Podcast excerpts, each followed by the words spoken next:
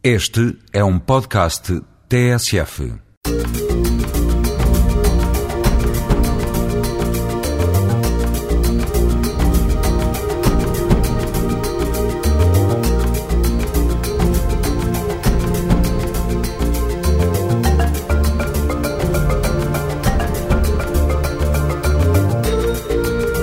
O programa desta semana é dedicado ao Islão.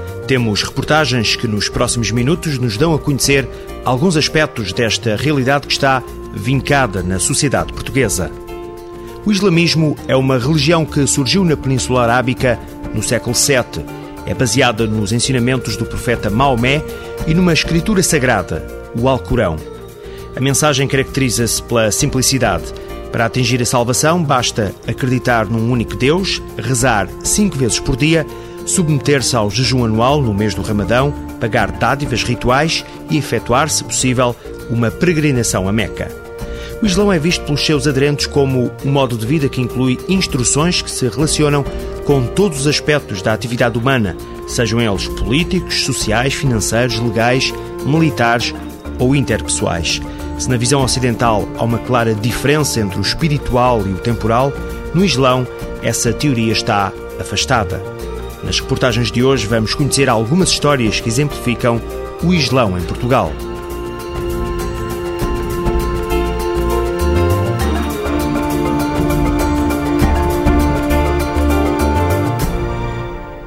Começamos a edição número 66 do Gente Como Nós com a história de Rashid Fatih, um marroquino que está há quase seis anos em Portugal. Ele é um dos proprietários do único talho na zona norte do país que tem carne abatida segundo o ritual muçulmano. É um talho halal. Vamos entrar. O talho de Rashid, no Porto, recebe clientes de todas as nacionalidades. O conceito de talho ganha aqui uma nova dimensão porque não se vende apenas carne. Vem aqui muitos clientes muçulmanos de todas as nacionalidades, guinês, africanos, indianos, paquistaneses, marroquinos, todo. Os clientes encontram no talho halal uma aproximação às raízes gastronómicas. Eu chamo Sidari, estou aqui em Portugal, a Porto, natural da Argélia. Estou aqui quase seis anos.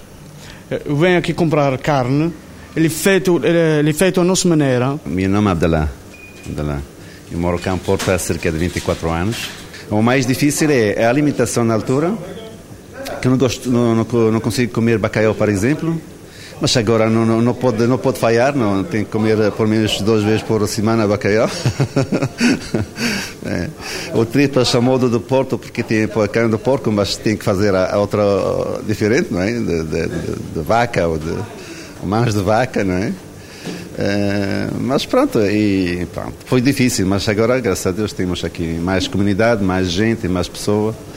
É, estou contente por isso. Rashid Fatih proprietário do talho, em sociedade com o tio, ele explica que alguns produtos são importados, mas a carne, por exemplo, é portuguesa, com uma particularidade: o abate é sempre feito segundo a tradição islâmica. Os produtos que compramos vêm de Marrocos, muitas assim como cuscuz, com este tipo de produtos, e outros vamos até Espanha.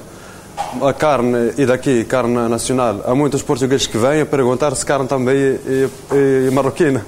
A carne daqui eh, fazemos abate em Penafel, o Marco de Canavês, o Famalicão, porque tem, nós da religião tem que comer a carne abatida de maneira islâmica, tem que sangrar, deixar correr sangue e tem que ser com o nome do Allah.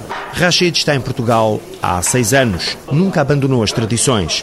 Às sextas-feiras, ele e a comunidade islâmica juntam-se na Mesquita do Porto. Sempre, cada sexta-feira, de meio-dia, tem que ir, a uma mesquita de heroísmo, encontrar os amigos, ouvir o, o khutbah e que está a falar o imam ali, a explicar o que tem que ser na, na vida normal, tem que respeitar os outros, tem que, assim, não mentir. A explicação de, de, de como deve ser um muçulmano. Deixamos Rashid na Mesquita do Porto. Havemos de o encontrar mais à frente neste programa. No Porto vivem mais de 4 mil muçulmanos. Grande parte desta comunidade é proveniente de países de língua portuguesa que rapidamente se estabeleceram na cidade. Com o tempo foram chegando outros muçulmanos oriundos do Bangladesh, do Senegal, Marrocos e Paquistão.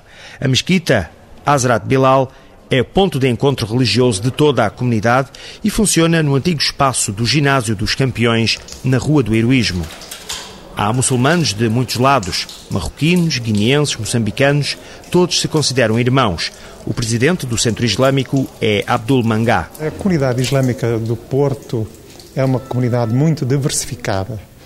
Eh, começou com moçambicanos, depois irmãos da Guiné, depois irmãos do Senegal. Posteriormente vieram irmãos do Bangladesh. Mais tarde vieram alguns irmãos também do Maghreb, do, dos países árabes. Mas a maior parte da comunidade que vive aqui no Porto é, portanto, oriunda da Guiné-Bissau e também do Senegal e do Bangladesh. Cada país tem os seus hábitos alimentares, hábitos culturais. E os muçulmanos, como têm uma origem muito diversificada e mesmo aqui em Portugal, cada um tem a sua maneira de viver o dia a dia. No entanto, a questão da religião aproxima-nos.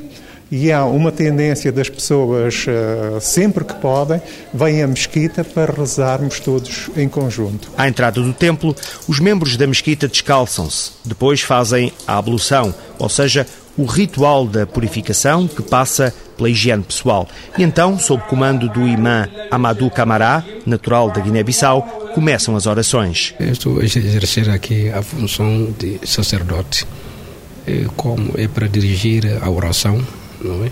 e, e ensinar as pessoas não é? é o islamismo.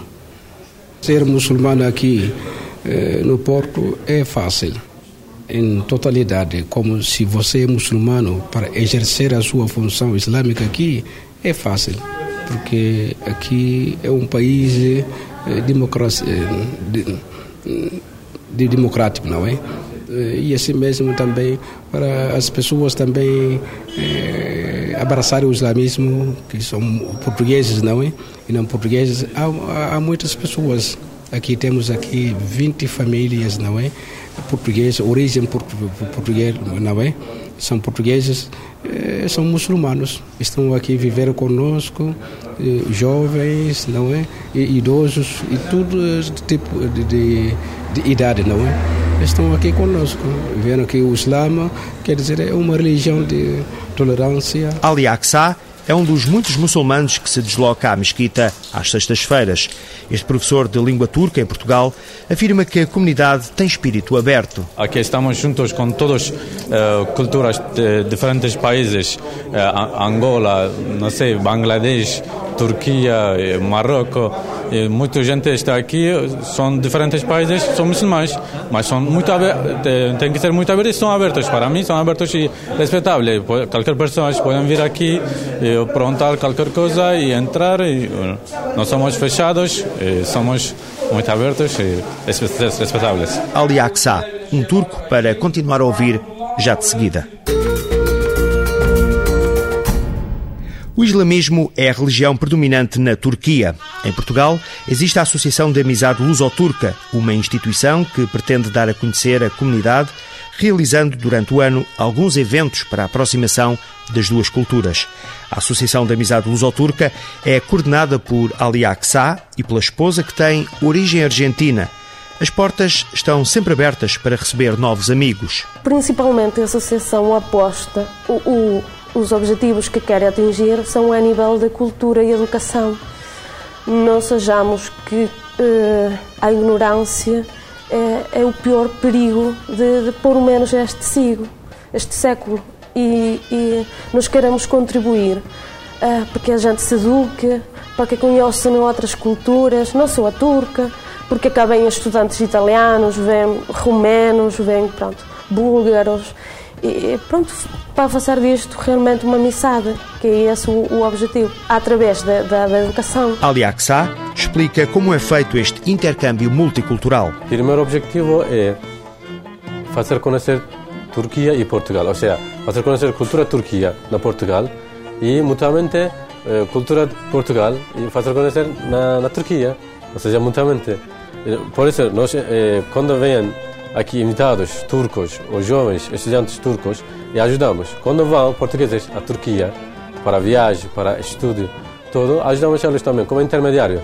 Associação Luso-Turca é, claro, um espaço de amizade e também não só para turcos, sino para para portugueses também, para duas partes, portugueses e turcos, um lugar eh, de tolerância, paz e amizade, porque como nosso slogan, um passo de amizade para duas partes. Então, e podem vir aqui para nossa amizade e para agrandar ou fortalecer eh, essa amizade, podem participar conosco e podem conhecer Turquia e Portugal conosco também. O casal, Maria Vasquez e Ali Aksá, veio para Portugal em lua de mel e acabou por ficar no Porto. Eles consideram a cidade invicta como a primeira casa. A verdade é que o Porto abriu-nos as portas. Uh, foi, foi muito fácil porque a gente realmente é muito gira, a gente é muito amável inclusive antes de, de, abrir isto cá, porque anteriormente a outra sede estava no, no pronto. Um, antes de abrir isto cá, eh, os portugueses já nos ajudavam muito. Uh, por exemplo, assim, os portuenses. Se perdia, ou apanhava mal o autocarro ou alguma coisa, pronto, a gente do Porto realmente nos ajuda muito. Foi, mesmo muito fácil. Eu pretendo ficar no Portugal, porque em Portugal eh, gosto muito, e, e cultura, gente, amigos. E, você viver aqui, como dizia minha esposa, também para crianças também no futuro é muito bom e tem seguro. Eh, por isso, para o futuro da minha família, é bom para viver aqui ou morar aqui. Mas não sei, destino, talvez podemos ir a outro país, ou como, como fazia antes, três anos, diferentes países, conhecer diferentes culturas. Para além do convívio, há espaço na Associação Amizade Luso-Turca para cursos de arte, música e culinária, além dos cursos de língua portuguesa e turca. Este ano, os alunos que estão a aprender turco e que pertencem ao rancho folclórico vão ter a oportunidade de representar Portugal nas Olimpíadas da língua turca. No próximo mês, mais de 500 jovens de vários países vão concentrar-se na Turquia. O encontro servirá de base para a ligação de pontes entre os vários jovens de origem turca espalhados pelo mundo. Vai ser muito importante, é uma experiência interessante. Acima de tudo, apresentar Portugal e a Associação Luso-Turca pela primeira vez numa, numa, representação assim destas, num, num evento tão importante, penso que vai ser interessante. Estamos todos a fazer para chegar lá e darmos o nosso melhor, por isso queremos representar bem Portugal. Eu nunca pensei em representar Portugal na Turquia. Nota-se nos jovens entusiasmo, mas sente-se também a responsabilidade. A Turquia está próxima destes portugueses através da Associação de Amizade Luso-Turca. Conhecemos agora, neste Gente Como Nós, mais uma história de vida. Abdelá está em Portugal há mais de 20 anos. Deixou Marrocos para vir atrás daquela que seria a sua primeira mulher, uma portuguesa. Trabalhou como treinador desportivo, mas hoje presta apoio jurídico aos imigrantes árabes. Abdelá Boaza foi dos primeiros marroquinos a fixar residência no Porto. Isso aconteceu em 1984. Desde então, a comunidade marroquina tem vindo a crescer. Esta integração não tem sido fácil. No princípio, foi, custou muito. Foi muito difícil, especialmente em, termos de, de alimentação, temos de eh, de clima também, tem influência de clima. Depois, eh, Porto para mim, é eh, na altura, é um, uma cidade quando chove fica muito escura, não é? cinzenta, triste. Uh, Tanger é uma cidade, portanto, tem dois mares, é tipo Algarve, assim, mais, mais viva. Quando cheguei cá, portanto, era muito difícil de, de trabalhar, não é? Eu tinha, tinham na altura um curso de treinador, não é? Fisiculturismo. E, e quando cheguei cá, uh, fui trabalhar no hotel também, como também uma profissão minha, no Porto Xeratão. O desporto é uma paixão, mas participar civicamente nas atividades da cidade tornou-se também essencial para Abdelá. A nova etapa na vida deste marroquino foi apoiar os imigrantes árabes a regularizar a situação em Portugal. Não tenho tempo para estar muito em casa, mas tenho muito tempo para estar lá fora, não é? Uh, fora quiser trabalhar em tribunais, trabalhar na, na, na Serviço de Fronteiras uh, e também tem a maior parte das vezes estou no USA, que é a Unidade de Adaptação Santo Antônio, onde estão imigrantes uh, que vinham cá uh, ilegal, não é? vão ser expulsos para a sua terra. estou lá como coordenador de, de, de, de cultura, não é? Para ajudar pessoas a, a compreender porque estão lá, porque estão detidos, porque vão ser expulsos. Uh, e minha parte estou lá naquele naquele centro para tentar ajudar as pessoas a compreender porque pensam todos que é um paraíso e infelizmente não é. Depois quando vêm cá temos que explicar não é? Temos que ajudá-los a compreender a situação com onde estão. Estou a tentar o máximo possível ajudar as pessoas ajudar uh, para integrar cá em Portugal e ajudar também a compreender-os uh, como pode ser legal em Portugal porque há muitas pessoas Portanto, também a lei, de, às vezes, vem, não, não, é, não é bem muito complicado em termos de burocracia, em termos de contratos e aquelas coisas todas. Pessoas não compreendem, depois vêm, vêm cá em Portugal e encontram muita dificuldade para conseguir ter residência. E, e há pessoas cá que já conseguiram, já estão cá integrados e, essas pessoas que nós queremos ajudá-los mais para, para ficar, para pelo menos não fogem, não é? Todos os dias de Abdelá são diferentes. Cada caso é um caso. Este marroquino passa os dias a ajudar os outros em tribunais e associações. Ainda assim, no final de cada dia, sente que o trabalho que tem desenvolvido é gratificante. Enquanto toma chá, Abdelá deixa fugir um desabafo, um lamento por não ter conseguido passar as raízes marroquinas ao filho.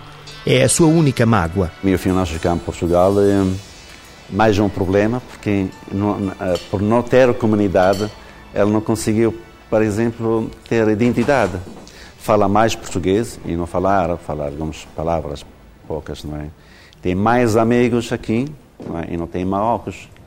Uh, ele, para ele, com 19 anos, com, é muito difícil viver lá em Marrocos, porque não tem amigos, pode ter família, mas não tem amigos.